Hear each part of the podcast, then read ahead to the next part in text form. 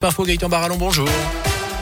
Jérôme, bonjour à tous. À la une, le coût de la vie, les prix de l'énergie, les emplois, encore les salaires. Journée de mobilisation interprofessionnelle ce jeudi chez nous et partout en France. Des perturbations sont à prévoir notamment dans les écoles, les crèches, les transports. Le mouvement est reconductible selon l'intersyndicale.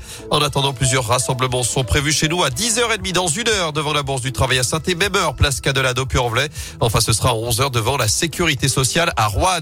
La libération de la parole continue dans l'affaire Louis Rib après la réunion publique organisée à Gramont la semaine dernière. Neuf nouvelles victimes d'agressions sexuelles se sont fait connaître. D'après le programme, ils ont contacté la cellule d'accueil et d'écoute au sein du diocèse de Saint-Étienne. Notez que les œuvres du prêtre décédé en 1994 ont été retirées à Gramont où il était originaire. Elles seront remplacées selon l'évêque de saint -Étienne.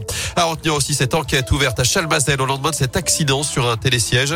Une fillette de 8 ans est tombée d'une dizaine de mètres de hauteur. Elle a été transportée par hélicoptère vers l'hôpital nord de saint -Étienne. D'après les pompiers, ses jours n'étaient pas en danger. Avec 15 points, on a l'air un petit peu moins con qu'avec 12. Les mots de Pascal Duprat après la victoire des Verts hier soir à Angers. La première depuis plus de deux mois pour la SS en Ligue 1. Succès 1-0 donc face au SCO avec un but d'un Angevin contre son camp. Les Verts reviennent à 4 points du barragiste à 5 longueurs du premier non relégable avant de se déplacer à Bergerac dimanche, huitième de finale de Coupe de France. Ce sera avant la réception de Montpellier samedi 5 février dans le Chaudron. À retenir aussi les Bleus qualifiés pour le dernier carré à l'Euro de Hand. L'équipe de France a décroché son ticket hier pour les demi-finales en renversant le Danemark 30 à 29. Les Français affronteront demain soir 20h30 la Suède pour une place en finale.